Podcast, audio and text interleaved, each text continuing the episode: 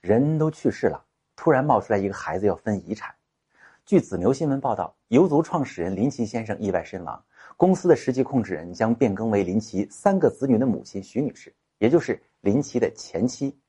但是有一封网络公开信说，林奇去世之前有一个女朋友，两个人虽然没有结婚，但是有一个儿子，还拿出了出生证明要求继承遗产。据报道，这两个人认识的时候呢，林奇已经离婚了，所以不存在婚内出轨。但是对于原配徐女士来说，财产外流可是巨大的损失。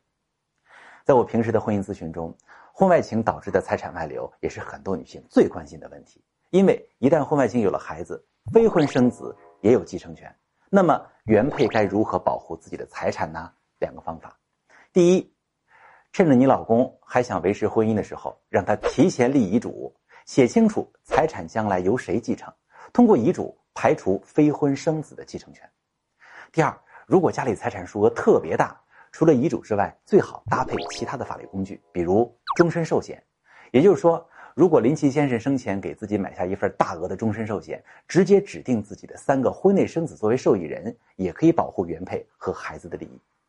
所以，如果各位原配跟丈夫的感情发生问题，首先你要保护好自己的财产，为了你的孩子，为了你以后的生活，也要争取自己的利益。